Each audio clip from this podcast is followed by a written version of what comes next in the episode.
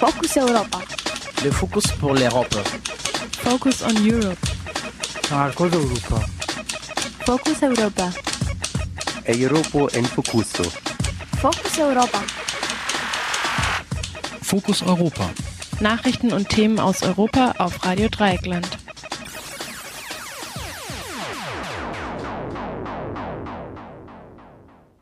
Herzlich willkommen beim Fokus Europa Magazin, dem Magazin rund um den Brennpunkt Europa von Radio Dreieckland. Am Mikrofon und verantwortlich für die Sendung ist Jan und unser erstes Thema sind natürlich die Regionalwahlen in Frankreich, doch zuvor noch etwas Überblick. Gezieltes Rausekeln der Roma auf dem Balkan nicht hinnehmen und deshalb dorthin abschieben? Grüne Abschiebepolitik, darüber berichtet mein Kollege Fabian. Ohne Sinn und Verstand, ohne Strategie und ohne Ziel, sagt äh, Thomas von der Osten Saken über die europäische Syrienpolitik. Und dann haben wir noch einen Beitrag vom, von den Klimaverhandlungen in Paris.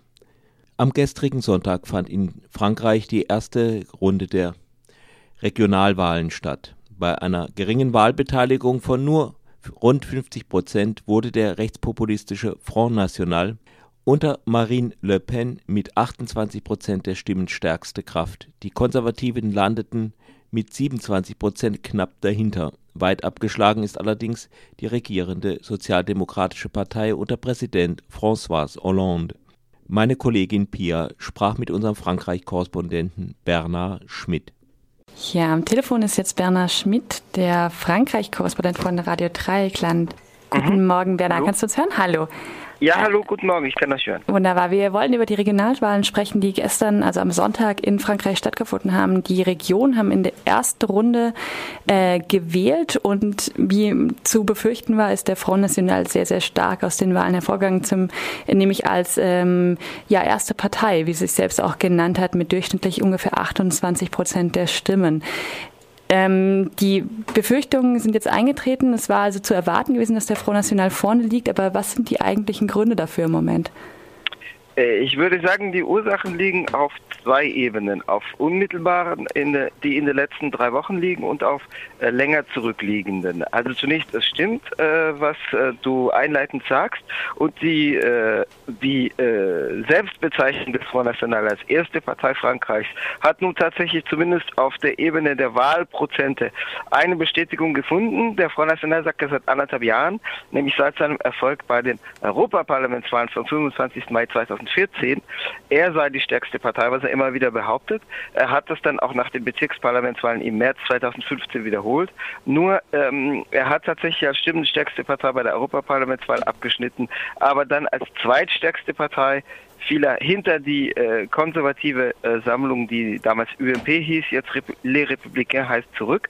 Ähm, aber bei Wahlprozenten hat er jetzt doch äh, nochmal deutlich ist er nochmal deutlich vor, sowohl den konservativen Block äh, mit circa 27 Prozent als auch vor die Sozialdemokratie mit ihren Verbündeten mit 23 Prozent äh, gezogen.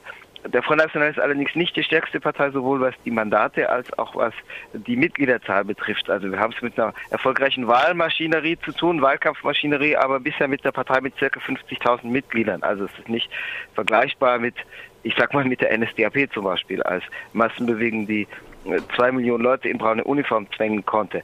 Aber ähm, woran liegt es denn, dass der Front National mit seiner ja. ähm, äh, Wählerkampagne oder Wahlkampagne ähm, so viel erfolgreicher war, jetzt zum Beispiel als die Sozialisten, die ja, die ja den Präsidenten stellen?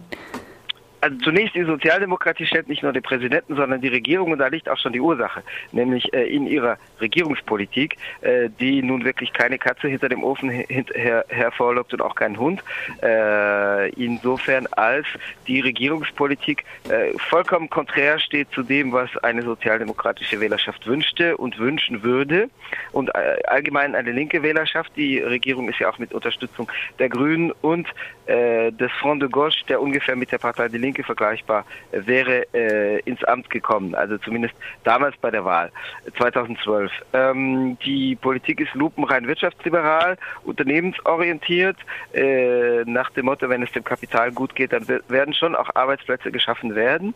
Ähm, die konservativ wirtschaftsliberale Rechte ist damit äh, unzufrieden, weil sie sagt, wir könnten das noch besser und wir würden noch stärker in dieselbe Richtung gehen. Und äh, wenn man eine rechte Politik, also jetzt eine konservativ wirtschaftsliberale Politik machen äh, will, dann äh, ist eine rechte Regierung dafür vertrauenswürdiger als eine linke Regierung. Also in Frankreich benutzt man die Begriffe rechts für konservativ und links für die Sozialdemokratie. In Deutschland bezeichnet man ja eher linke, äh, link, linksradikale als linke und rechtsextreme als rechte.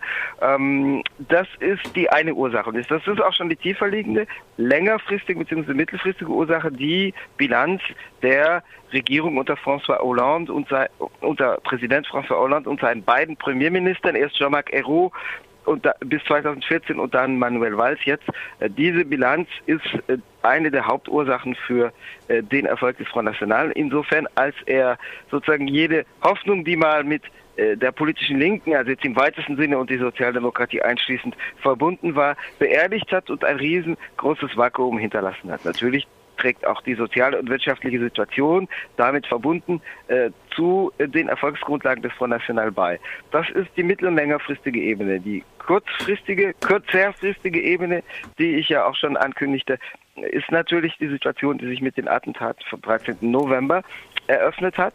Äh, die es handelt sich bei dem Wahlergebnis nicht um eine spontane Reaktion auf die Attentate und das Wahlergebnis insgesamt lässt sich natürlich nicht aus den Attentaten und auch nicht mit dem Umgang mit ihnen ableiten. Insofern als der Front National in den Umfragen, die jetzt sich niederschlagen in den Wahluhren, die also tatsächlich bestätigt wurden, ähm, zwei, vielleicht maximal drei Prozent gewonnen hat seit den Attentaten. Mhm. Das heißt, der große Sockel ist davor, vor den Attentaten gelegt worden. Ähm, was äh, dann hinzukam, äh, ist nochmal eine Bestätigung, ist nochmal das Sahnehäubchen obendrauf. Und äh, die Situation, die nach den Attentaten neu geschaffen worden ist, hat sicherlich nochmal zögernde Wähler und Wählerinnen bestätigt in äh, ihrer Wahlentscheidung äh, und bestätigt darin nun tatsächlich ähm, sozusagen sich den inneren Ruck, den inneren Rechtsruck äh, zu geben. Also man sollte mhm. auch noch erwähnen, zu den Wahlergebnissen gehört dazu, dass nur jeder zweite und jede zweite Wähler und Wählerin ähm, der oder die ins Wahlregister eingetragen war, abstimmen ging. Also die Wahlenthaltung liegt bei knapp 50 Prozent. Sie ist zurückgegangen, weil sie lag bei äh, über 54 Prozent bei den Regionalparlamentswahlen im März 2012. Aber die Wahlenthaltung ist hoch. Ähm, also zu den Attentaten selbst. Also wie gesagt, sie, ha sie haben nicht den großen Sockel äh, zusammengetragen. Der große Sockel, äh, den fanden wir vorher schon in den Umfragen. Mm, aber äh, ich denke, über die Attentate hinaus ist natürlich auch der politische Umgang mit ihnen entscheidend. Also äh, alle äh, halbwegs verständigen und vernunftbegabten Menschen verurteilen natürlich die Attentate und wünschen ein Vorgehen äh, gegen die Täter. Das gilt für links, das gilt für rechts, das gilt für die Mitte. Ähm, das heißt, ein polizeiliches Vorgehen gegen dschihadistische Strukturen, die mit der Vorbereitung dieser Mordtaten zu tun hatten, äh, würde von niemandem mh, verurteilt.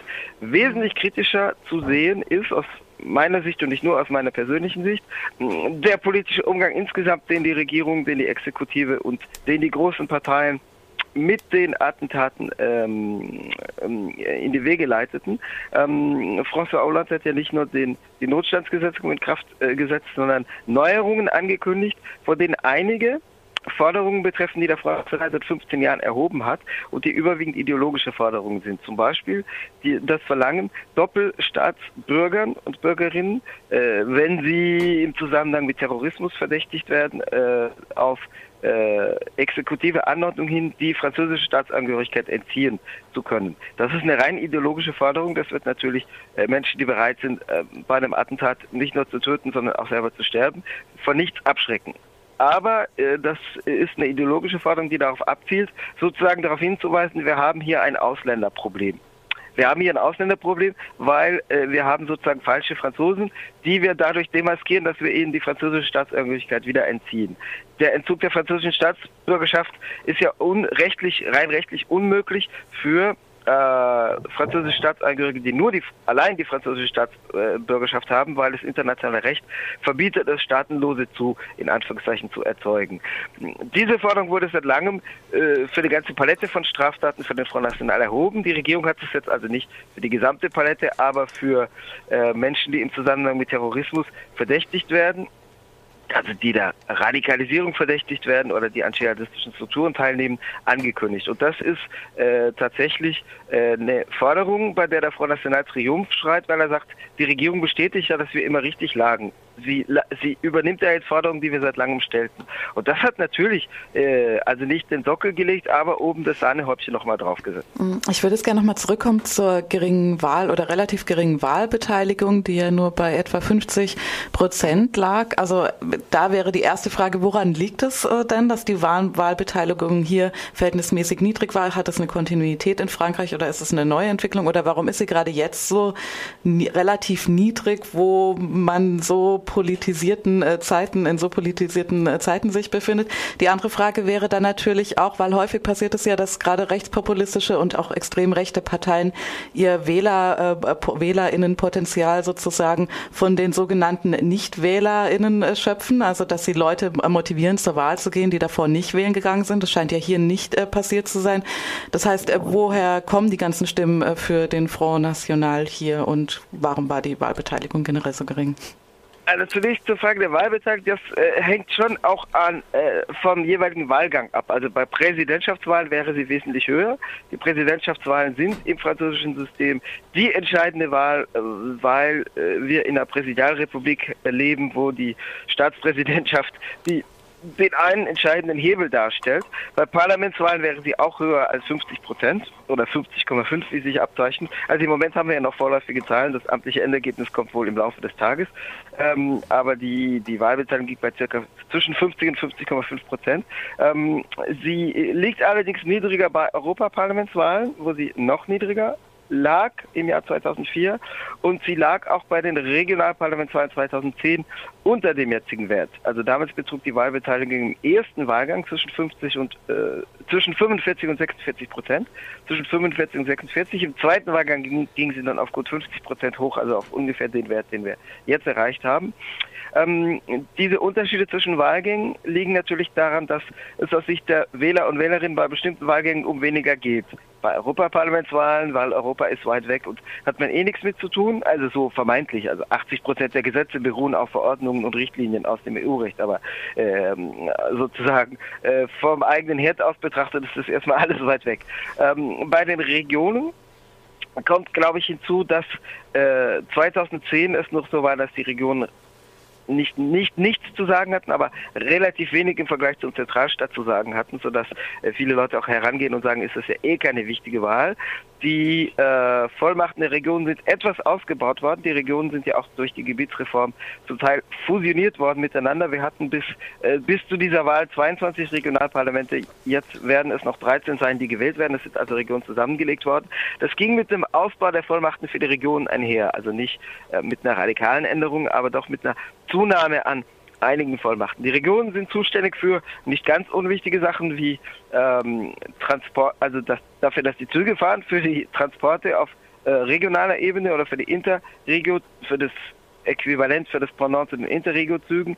Äh, die äh, Regionen sind zuständig für Schulbau, Regionen sind zuständig für Berufsausbildung, für berufliche Fortbildung, also nicht für die schulischen Unterrichtsprogramme, die legt der Zentralstaat fest. Die Regionen sind zum Teil zuständig für Umweltschutz, die Regionen sind zuständig für Kulturförderung. Ähm, die Regionen sind nicht zuständig für innere Sicherheit. Es gibt in Frankreich keine Regionalpolizeien. Es gibt in Deutschland Länderpolizeien und Länderpolizeigesetze. Neben der Bundespolizei in Frankreich gibt es nur eine zentralstaatlich äh, organisierte Polizei und dazu gibt es noch auf mit äh, in engerem Rahmen Kommunalpolizeien auf städtischer Ebene. Es gibt aber keine Regionalpolizeigesetze, zumal die Regionen keine Gesetzgebungsbefugnis haben. Ähm, die äh, Befugnisse der Region sind etwas ausgebaut worden in den, äh, durch die Gebietsreform in den letzten die in den letzten anderthalb Jahren auf die Schienen gebracht, auf den Weg gebracht worden ist. Aber viele Leute sagen, wir wissen ja noch gar nicht mal, wofür die Regionen zuständig sind, weil sie, weil es sozusagen noch nicht unbedingt äh, bei allen Leuten angekommen ist. Und äh, manche Leute identifizieren sich auch noch nicht mit den neuen Regionen, die ja tatsächlich aus den Zusammenwürfeln dem relativ willkürlichen Zusammensetzung der bisherigen Region hervorgegangen sind. Ein Musterbeispiel ist, äh, liegt bei euch um die Ecke, nämlich der Zusammenschluss der bisherigen Region Elsass-Lothringen, also Alsace und Lorraine zusammen mit Champagne-Ardennes was ja drei Regionen doch mit sehr unterschiedlichem wirtschaftlichem Gefüge und sehr unterschiedlicher Krisenverhaftetheit auf wirtschaftlicher Ebene äh, sind, darstellen. Äh, sogar der Name ist äh, komisch, weil normalerweise wird man sozusagen die Region dann vielleicht in eine Richtung, äh, den Namen in eine Richtung durchwählen, also zum Beispiel von Champagne Ardennes über Lorraine nach Elsass, Alsace. Aber in dem Fall hat man den Namen gewählt, der von Ost nach West springt und dann wieder zurück in die Mitte, also Alsace, Champagne Ardennes, Lorraine. Das hat damit zu tun, dass ein elsässischer äh, Mandatsträger gesagt hat in der Parlamentsdebatte, wenn sie äh, ALCA durchnummerieren, dann wird man das Arschloch aussprechen, also was in Eltern äh, alle verstehen. Aber die, für, für viele Leute sagen sich, was sind das für komische Gebilde?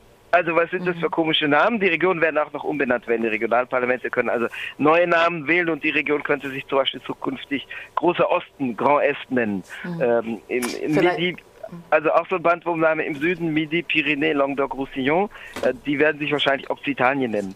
Aber das hat sicherlich damit zu tun, dass für die Leute diese Regionen sozusagen geringe Identifikationsfläche bieten. Aber der große Kontext ist tatsächlich das politische Vakuum, dass ganz viele Leute sich sagen, Linke, Rechte, was haben wir mit all dem zu tun, mit dem ganzen Gedöns? Äh, wir haben die einen an der Regierung gehabt, äh, zuletzt mit Nicolas Sarkozy 2007 2012. Wir haben die anderen gerade an der Regierung. Und was hat es für uns gebracht? Und äh, das ist, glaube ich, der ganz große Kontext, von dem man, in dem man, in dem man das alles rücken muss. Apropos Nicolas Sarkozy, der hat ja gestern Abend ähm, als Vorsitzender der zweitstärksten Partei in den Wahlen ähm, der, der Republikaner schon gesagt, er wird im zweiten Durchgang sich äh, nicht mit den Sozialisten zusammenschließen und äh, sozusagen gemeinsam gegen den Front National positionieren. Ähm, und damit ähm, wie das ja in den vergangenen, in den vergangenen Jahrzehnten im Prinzip mhm. der Fall war.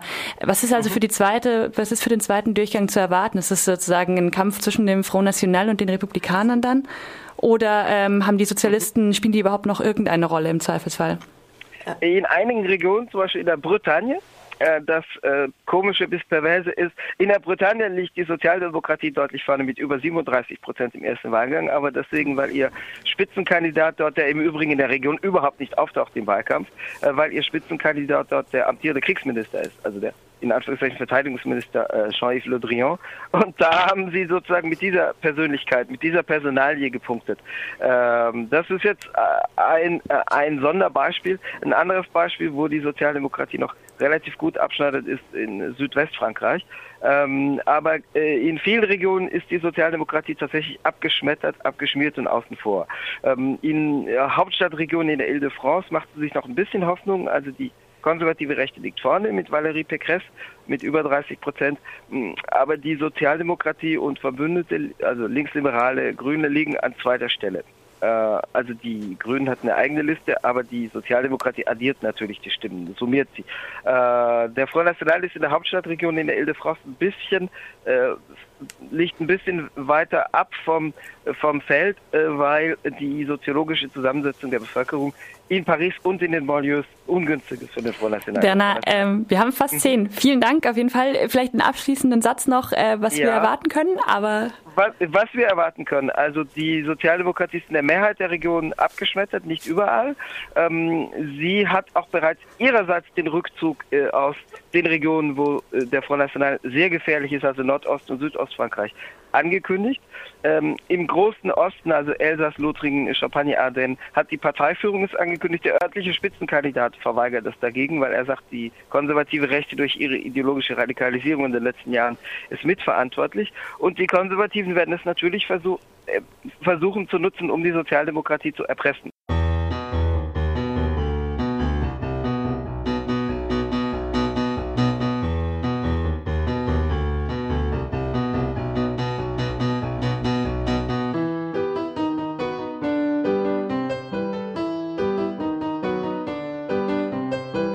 Avec une lente douceur, je te perds encore une fois, et je sais la chaleur qui envahit tes doigts. À cet instant, je pleure et je ne sais pas pourquoi. Je continue d'avoir peur de m'en aller loin de toi.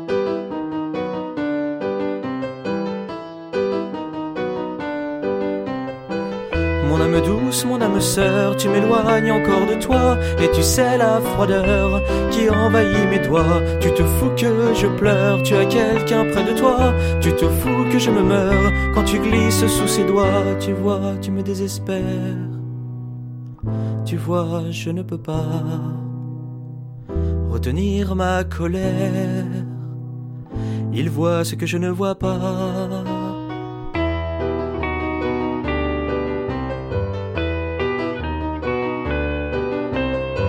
J'enfoncerai dans son cœur une lame de sang-froid Et je veux voir la terreur gagner ses yeux pleins d'effroi.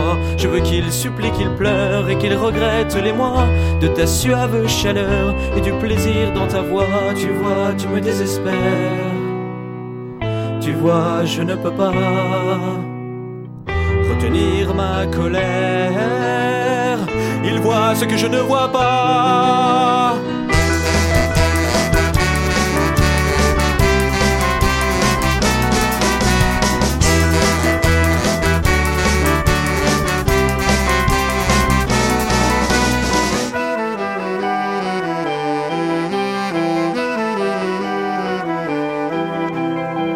Avec une lente douceur, je te perds une dernière fois et je sens la chaleur de ton sang couler sur moi. À cet instant, tu pleures au creux de tes draps de soie en te tordant de douleur sous la force de mes doigts. Tu vois, tu me désespères.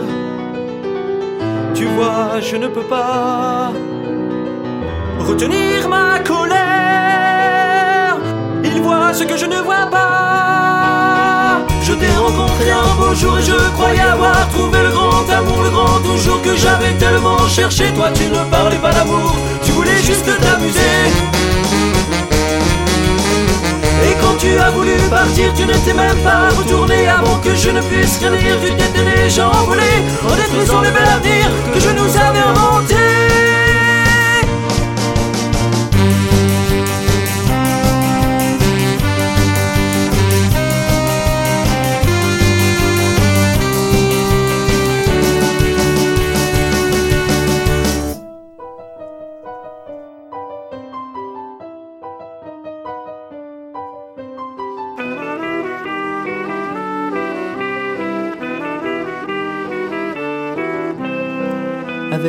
Lente douceur, je me perds une dernière fois et je sais la froideur qui envahit mes doigts. Toute l'eau de mon corps pleure entre mes mains et mes bras dans cette étrange chaleur qui me guide vers l'au-delà.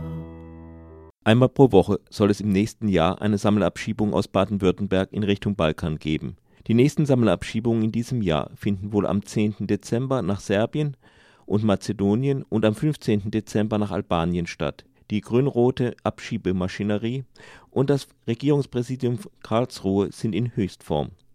Durch die jüngsten Verschärfungen im Asylrecht auf Bundesebene werden Abschiebungen per Gesetz verordnet, nicht mehr angekündigt.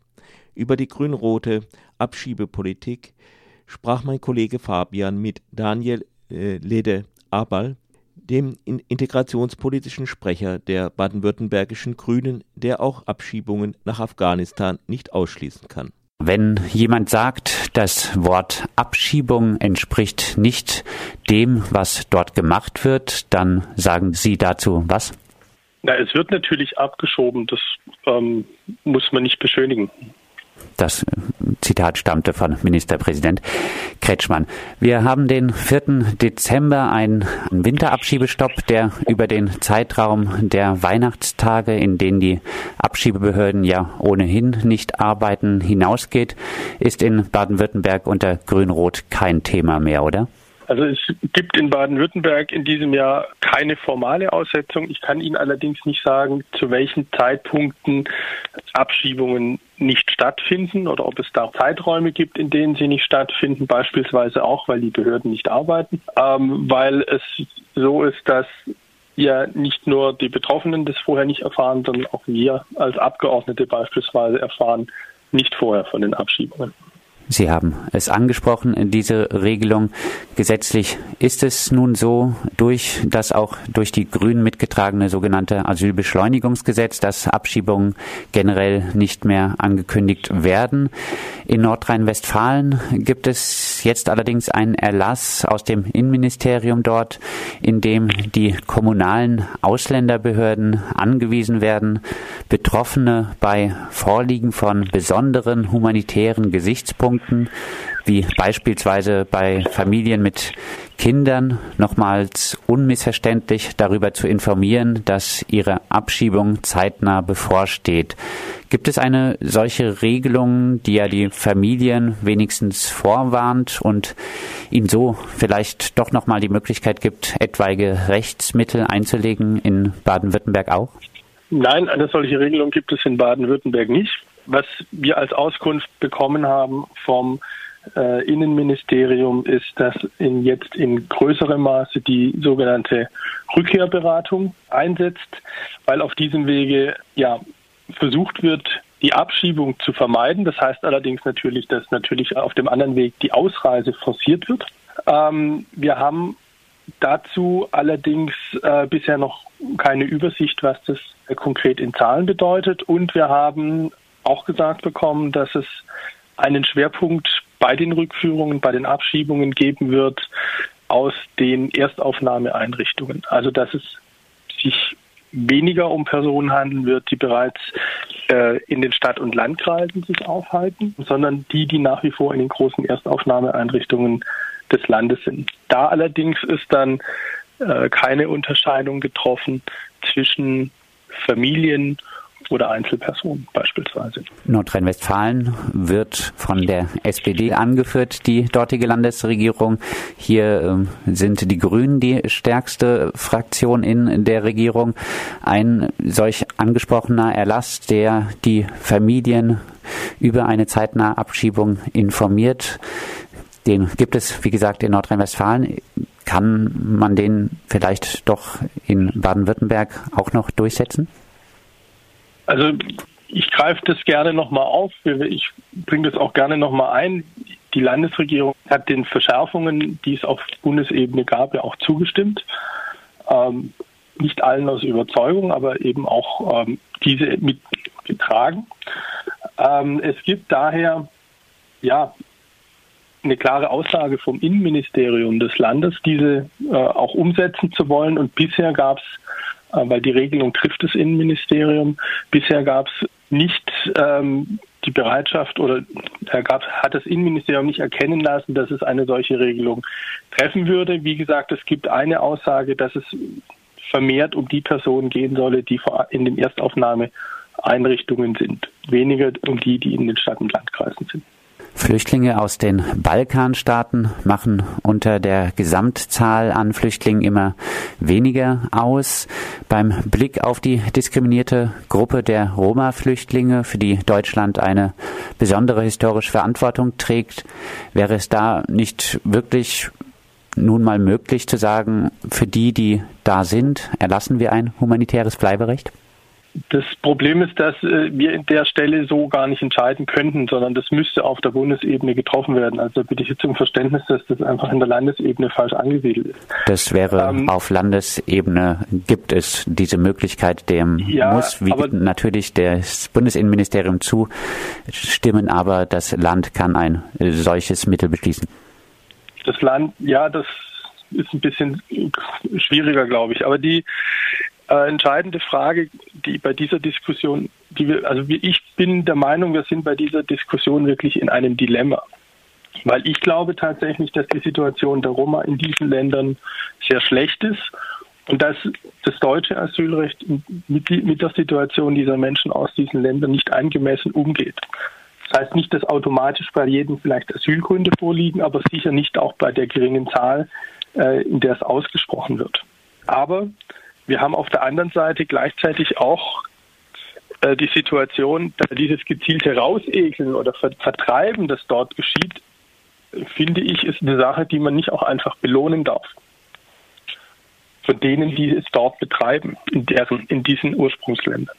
Und das ist jetzt einfach eine, äh, dieses Dilemma, dass man einerseits, dass ich finde, man kann das diesen Leuten nicht einfach durchgehen lassen. Auf der anderen Seite, dass natürlich konkret Personen sind, auf deren Rücken diese Situation dann ausgetragen wird und an die diese Situation von Ausgrenzung und Diskriminierung ähm, ja tagtäglich erleben. Und das finde ich ist tatsächlich eine sehr schwierige Situation das gezielte Rausekeln nicht belohnen und deshalb aus Deutschland abschieben. Auch eine Argumentationsweise. Äh, blicken äh, wir in eine andere. Nee, das habe ich nicht gesagt. Ich bin aber der Meinung, dass wir bisher im Moment, also wir haben bisher ähm, in Deutschland keine Regelung, die diesen Leuten gerecht wird, weil es politische Verfolgungsgründe braucht und die, zumindest ist das Asylrecht, diese im Moment nicht ausspricht. Das ist ja das Problem. Blicken wir noch in eine andere Region, Sicherheitslage hin oder her. Es scheint ja alles darauf hinzudeuten, dass es Abschiebung auch wieder nach Afghanistan geben soll. Die Entscheidung, ob dies dann auch gemacht wird, wäre wahrscheinlich Ländersache. Herr Lederball, können Sie ausschließen, dass Grün-Rot in Baden-Württemberg im nächsten Jahr nach Afghanistan abschiebt? Nein, wir können das nicht ausschließen. Wir haben sogar äh, aktuell Petitionsfälle erhalten von Afghanen, die von Abschiebung bedroht sind. Wir halten das für eine sehr schwierige Sache, weil von der Argumentation ist es natürlich in gewisser Weise skurril, dass Afghanistan äh, zum sicheren Herkunftsland erklärt wird und das dann quasi mehr oder weniger nach Landkreisen geschieht. Also der Teil ist sicher, der Teil ist unsicher. Dahin kann man abschieben, da warten wir noch. Das ist vor allem, wenn sich das dann alle Woche oder alle paar Tage ändert, auch ändern kann, ist das natürlich, finde ich, keine Entscheidungsgrundlage, auf der man solche Sache treffen kann. Vor allem hält ja auch das Bundesaußenministerium Afghanistan so unsicher wie noch nie und normalerweise stützt man sich ja auf diese Expertise aus dem Außenministerium.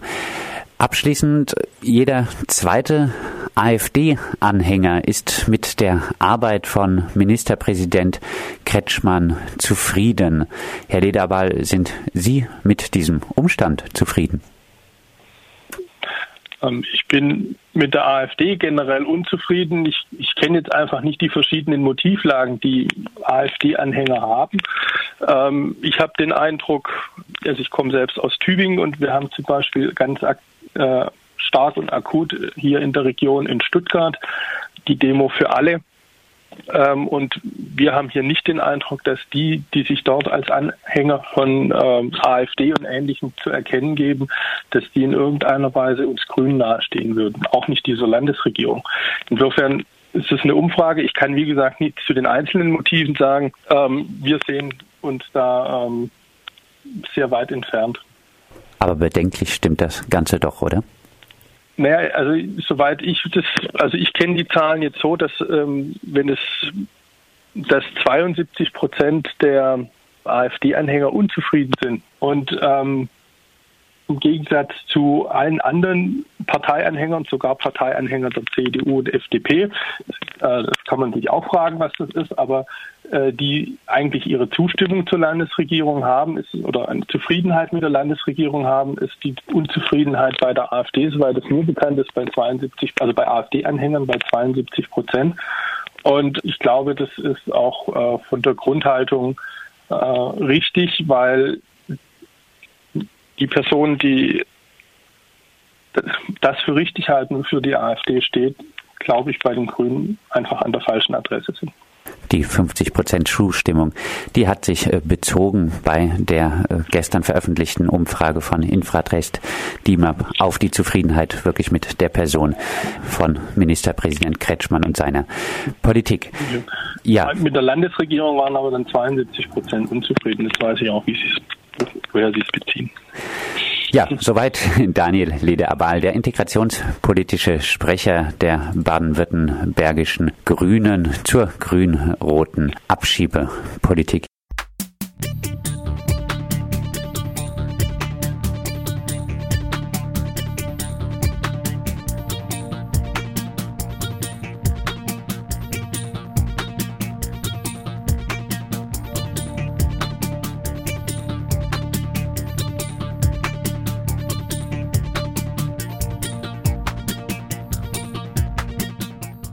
Im Gespräch mit Radio Dreieckland rechnete Thomas von der Osten-Sacken von der Hilfsorganisation Wadi mit der Kriegspolitik der Europäer in Syrien ab.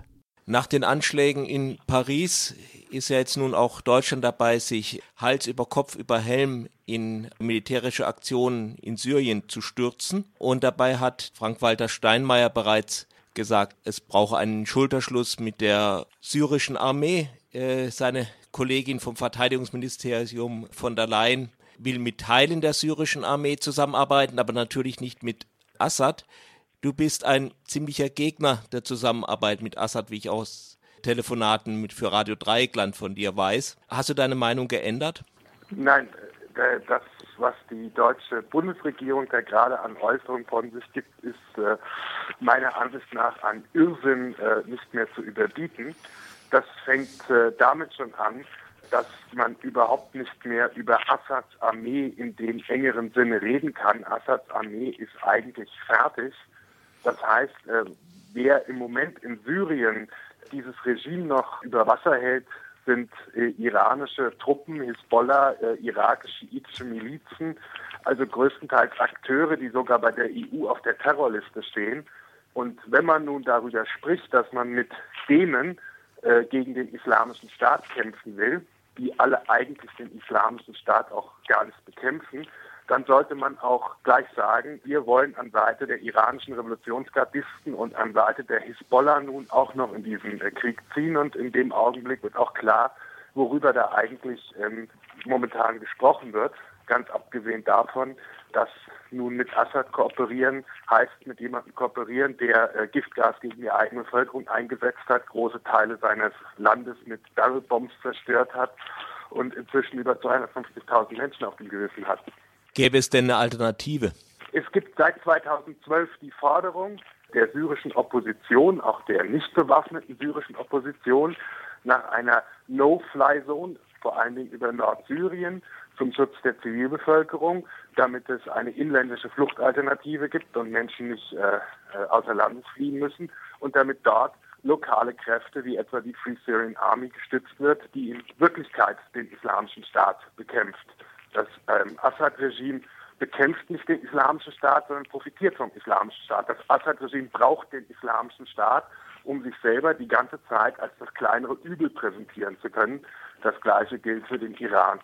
Wenn man jetzt noch in diesen äh, völlig verrückten Krieg, der da ohne Sinn und Verstand, ohne Strategie und ohne Ziel seit über einem Jahr gegen den Islamischen Staat geführt wird, äh, sich involvieren möchte, dann sollte man es äh, tun nach entsprechend äh, den Forderungen, die es gibt und ähm, sich einsetzen für den Schutz von Zivilisten, für eine langfristige Strategie, die nur ohne Assad funktionieren kann. Und dann ist es auch möglich, den Islamischen Staat zu besiegen. Der Islamische Staat wird weiter existieren, solange es in dieser Region nicht zu grundlegenden Veränderungen kommt. Eine dieser grundlegenden Veränderungen ist, dass endlich klar ist, mit Assad, mit dem Iran und mit Russland wird man äh, nur mehr Tote, mehr Flüchtlinge, mehr äh, Katastrophen produzieren, aber ganz sicher nicht den islamischen Staat schlagen. Nun haben es ja die Amerikaner so ein bisschen mit der Free Syrian Army probiert und es sieht so aus, dass die eigentlich keine große Realität mehr hat. Das ist weitgehend äh, außer dem IS und dem Assad-Regime auch nicht viel bessere äh, fundamentalistische Kräfte eigentlich das Sagen haben. Das stimmt so nicht. Erstmal ist, sind die, die äh, nicht äh, islamistischen Teile der Free Syrian Army so gut wie überhaupt nicht unterstützt worden. Große Teile Syriens stehen weiterhin unter Kontrolle der Opposition. Und in dem Augenblick, wo man ernsthaft versucht, Gebiete, die jetzt nicht unter Kontrolle des Assad-Regimes sind, die momentan täglich von russischen Bombern bombardiert werden, die von Barrelbombs bombardiert werden, aus denen die Mehrheit der Flüchtlinge kommt, die versuchen jetzt nach Europa zu kommen, zu schützen, dort eine Flugverbotszone einzurichten und gezielt immer noch die Kräfte auch äh, zu fördern und zu unterstützen, die dort seit, seit Jahren kämpfen, kann man, obwohl es eigentlich etwas ist, das man 2012 hätte tun müssen, immer noch äh, versuchen, einen etwas anderen so Ausgang dieser, äh, diese, dieser, dieser Tragödie und dieser Katastrophe in Syrien zu erreichen. Solange man den islamischen Staat als, als sozusagen isoliertes Phänomen behandelt und nicht als Ausdruck der größeren Probleme in der Region, wird man den islamischen Staat nicht schlagen, sondern stärken. Man muss sich doch im Augenblick nur mal vorstellen, jeder äh, Dschihadist in der Welt freut sich doch über jede planlose neues Koalitionsmitglied äh, in dieser anti-islamischen Staatskoalition. 30.000 mehr oder weniger gut ausgerüstete Kämpfer des islamischen Staats kämpfen inzwischen gegen 80 Länder und es wird keinerlei militärische Erfolge, es sind keinerlei militärische Erfolge mhm. seit einem Jahr zu sehen. Das heißt, für den islamischen Staat sieht es doch so aus, dass sie die ganz großen Helden sind, indem sie inzwischen, ich weiß nicht gegen wen alle kämpfen und eben nicht geschlagen werden, weil es keine Strategie gibt und auch keine Bodentruppen, mit denen sie geschlagen werden können. Und As in Assads Armee ist ganz sicher nicht diejenigen Bodentruppen, mit denen man nun äh, gegen, äh, gegen den IS vorgehen kann. Genauso verheerend ist es jetzt immer weiter, Städte wie Raqqa zu bombardieren, in denen die Zivilbevölkerung als Geisel gehalten wird und die Russen machen da Flächenbombardements, wenn sie mal äh, angreifen, äh, was mehr Flüchtlinge produziert und letztlich äh, Menschen, die vom islamischen Staat als Geiseln gehalten werden. Frauen, die verschleppt worden sind und Sexsklaven sind und da irgendwo leben, müssen jetzt den Preis dafür zahlen, dass es überhaupt keine Strategie gibt, wie man mit diesem Phänomen umgehen kann. Gehen wir mal zurück zu der, der Ursachenforschung. Was ich hier gelegentlich höre, ist einfach so, wenn die Amerikaner damals im Irak nicht eingegriffen hätten, dann gäbe es heute keinen islamischen Staat. Ist das nicht vielleicht ein bisschen so ein Argument, wie wenn man Mussolini nicht gestürzt hätte, dann gäbe es heute auch keine rechte Lega Nord in Italien? Noch verrückter. Der islamische Staat ist nach dem Abzug der Amerikaner aus dem Irak stark geworden. Heute besteht der Islamische Staat aus einer aus einem Amalgam aus ehemaligen irakischen Militärs und Geheimdienstlern und Al-Qaida-Kämpfern, die sich in Gebieten, die, die ähm, den sunnitischen Gebieten im Irak sozusagen äh, stark geworden sind. Das nach 2011, nach dem völlig verfrühten Abzug der Amerikaner und als Folge der Nichtintervention in Syrien, also weil der, der Konflikt in Syrien völlig außer Kontrolle geraten ist. Nur um ein Beispiel, weil ich gerade nach äh, äh, gerade im, im äh, Norden hier von Irakisch-Kurdistan war, wo ja Sinjar jetzt, die, diese jesidische Stadt, äh, befreit worden ist von Einheiten der kurdisch-demokratischen Partei und der PKK. Und was man gefunden hat, waren äh, acht Massengräber, in denen Jesiden verscharrt worden sind. Das sind dieselben Massengräber, die vorher Saddam Hussein angelegt hat. Das ist dieselbe Politik, das sind dieselben Leute. Das heißt, es gibt ja eine Kontinuität. Also die Vorstellung, dass jemand wie Saddam Hussein für Stabilität im Irak gesorgt hat und als Reaktion darauf man es nur mit einem islamischen Staat zu tun hat, ist verrückt. Nun ist ja Hauptsorge der europäischen Politik, also außer dass die terroristischen Anschläge natürlich Europa auch durcheinander bringen, die steigende Zahl von Flüchtlingen. Die Türkei soll die nun aufhalten. Man wird sehen, ob das klappt. Was es produziert, ist eine andere Frage. Wenn jetzt das, der islamische Staat bekämpft wird, ist es dann nicht besser, wenn man mit irgendeiner Kraft dann eine Stabilität herstellt, damit die Flüchtlinge eine Alternative haben?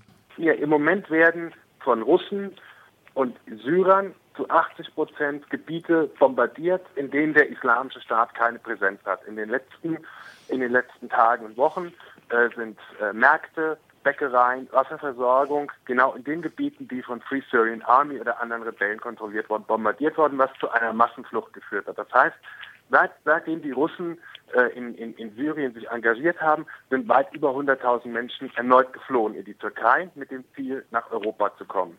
Ähm, wenn man Raqqa jetzt aus der Luft, also die Hauptstadt des Islamischen Staates, mhm. aus der Luft ziellos bombardiert, werden die Leute versuchen, aus Raqqa zu fliehen. Darum, die Politik, die man momentan betreibt, ist kurzsichtig, falsch und produziert zusätzlich nochmal Hunderttausende neuer Flüchtlinge, die in der Region nicht versorgt werden, weil die Gelder zusammengestrichen werden, was wir hier auch bei unserer gesamten Arbeit in den Flüchtlingslagern und so weiter merken. Das heißt, auch von der, vom Aspekt der sogenannten Fluchtursachenbekämpfung ist das vollkommen verrückt, was da im Moment gemacht wird.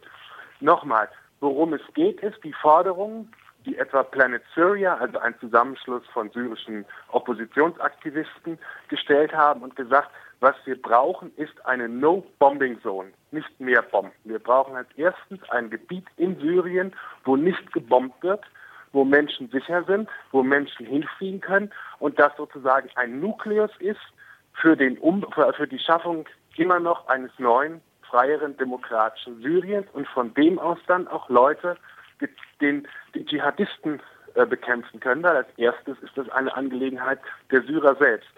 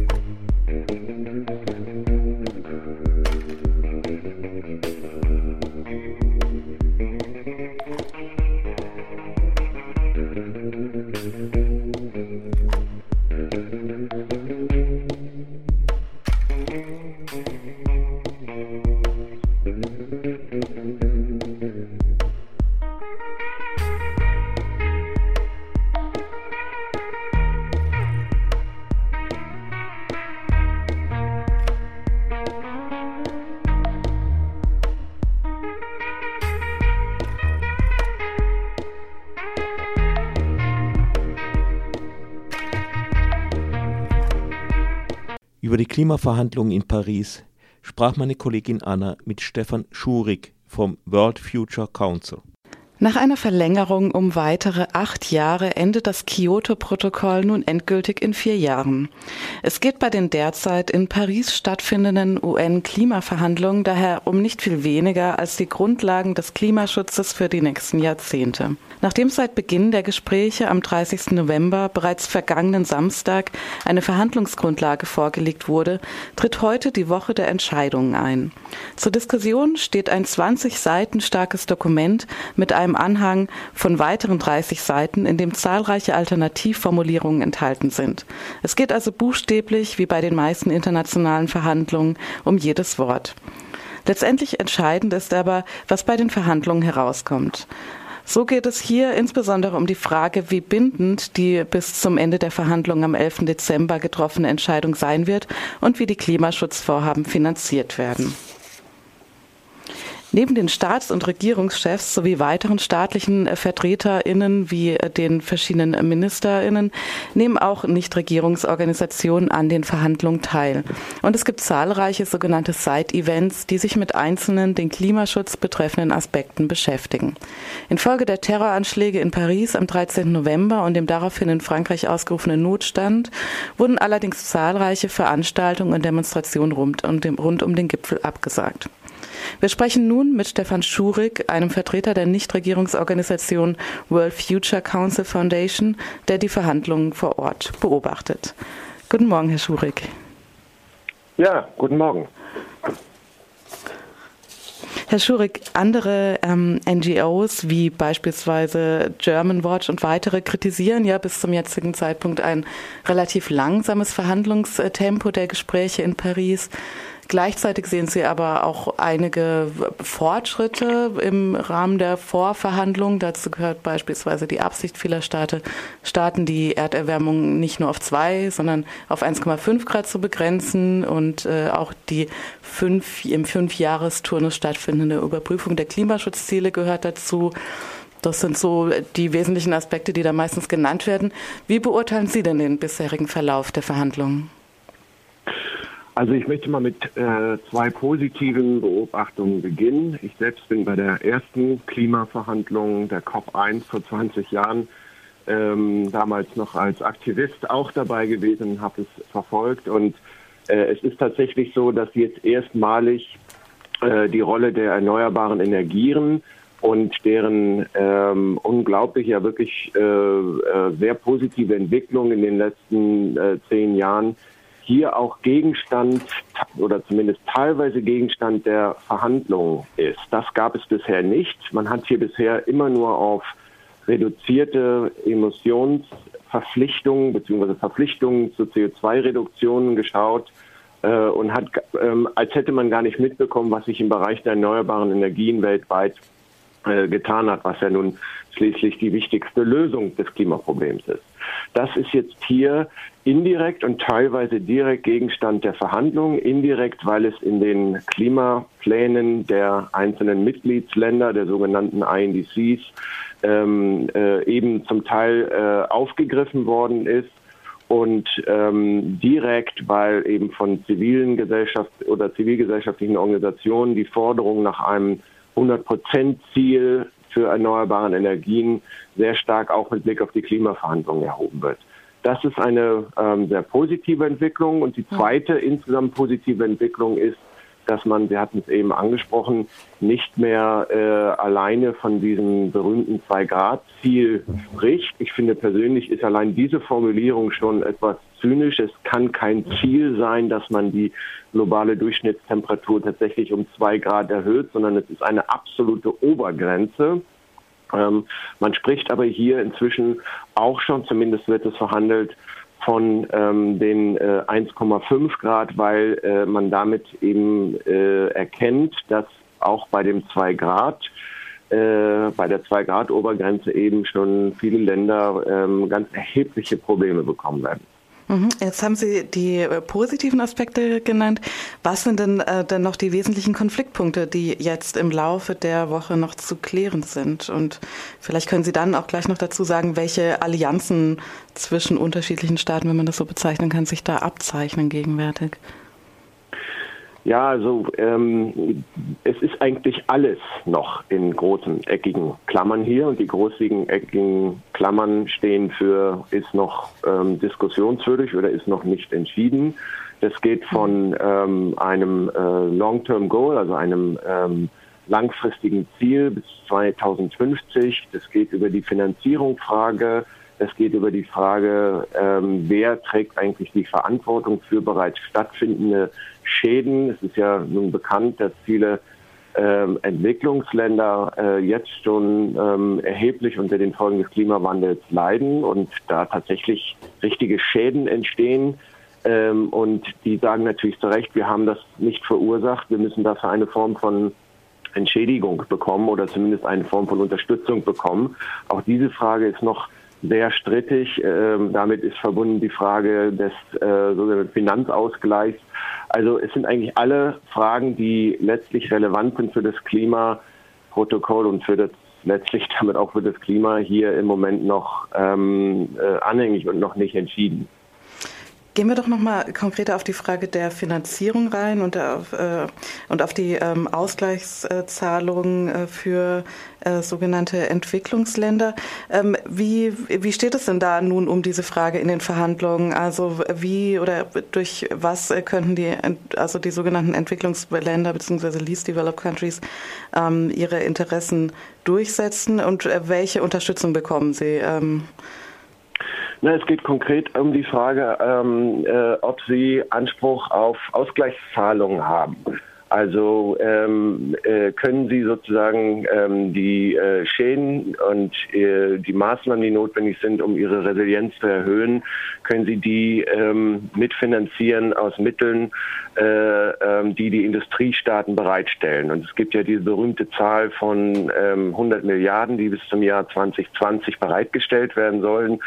Ähm, und äh, da ist eben die Frage, kommen die zustande? Ist das tatsächlich neues Geld? Ist es tatsächlich, ähm, äh, ja, sind das tatsächlich Mittel, die ähm, explizit dafür ähm, zur Verfügung gestellt werden oder sind das, ist es im Prinzip eine Rumrechnerei, damit man irgendwie auf die 100 Milliarden am Ende kommt? Ich will aber gar mhm. nicht nur, sagen wir mal, jetzt hier äh, Schwarzmalerei betreiben. Wir haben noch vor wenigen Jahren, als der sogenannte Green Climate Fund entschieden worden ist, 2009, ähm, in Kopenhagen, ähm, hat niemand gewusst, wo die Mittel überhaupt herkommen sollen, dass man ab 2020 also äh, äh, eben äh, diese 100 Milliarden zur Verfügung stellen will. Und äh, da sind wir also deutlich weiter. Ich will aber auch klar sagen, wenn das Schicksal der Welt an den Klimaverhandlungen hinge, dann ähm, würde ich nicht mehr ruhig schlafen können.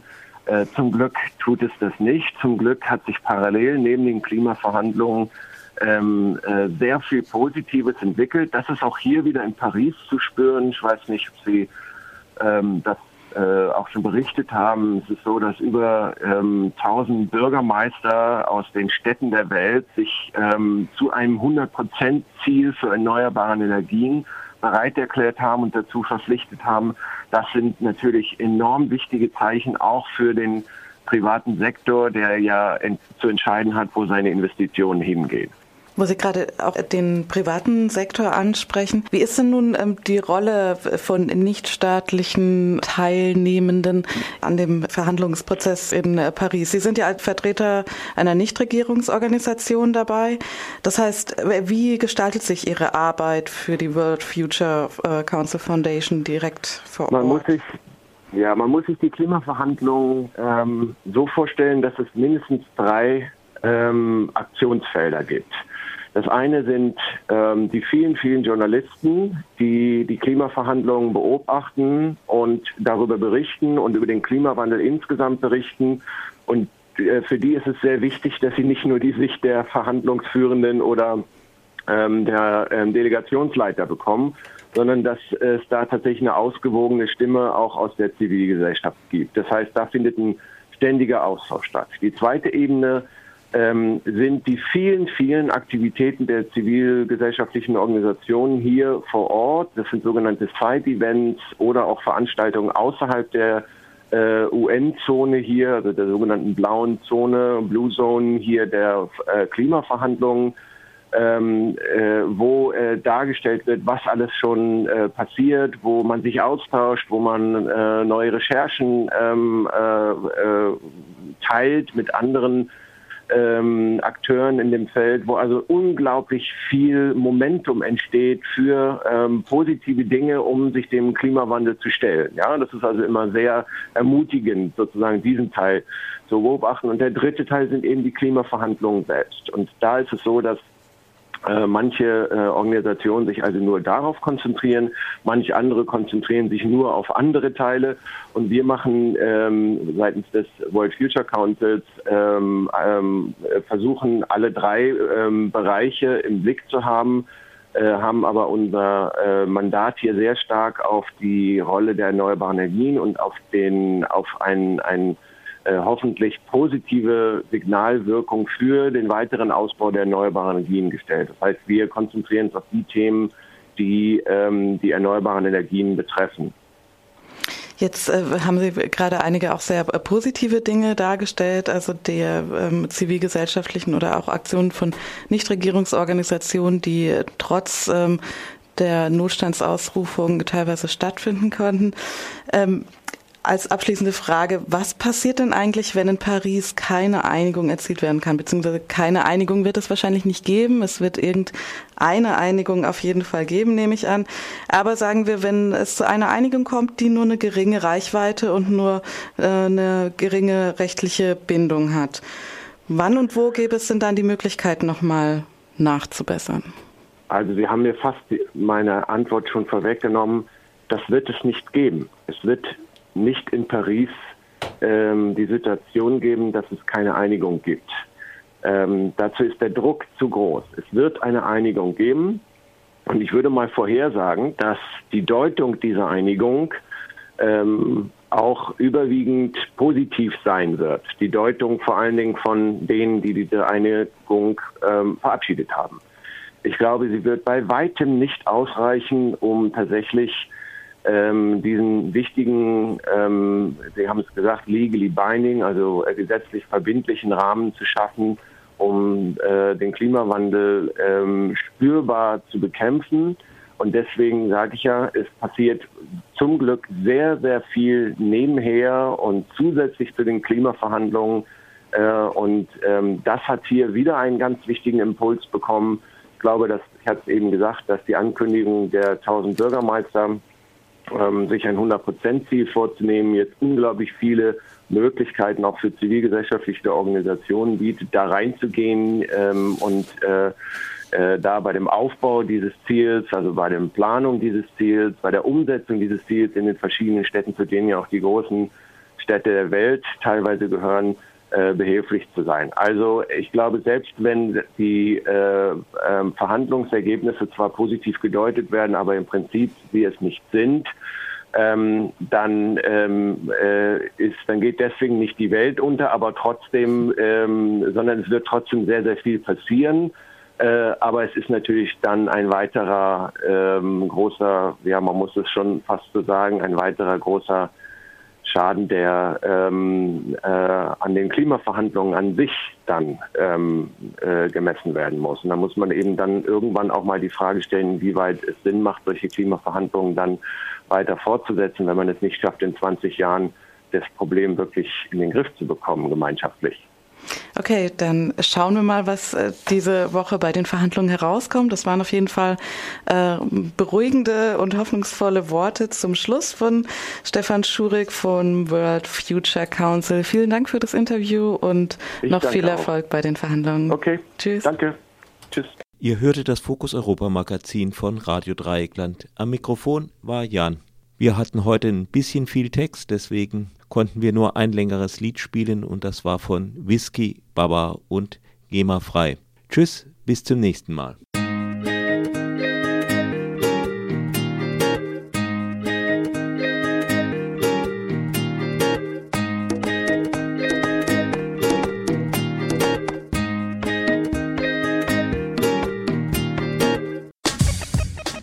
Das war Fokus Europa von Radio Dreieckland. Produziert mit finanzieller Unterstützung des Europäischen Parlaments.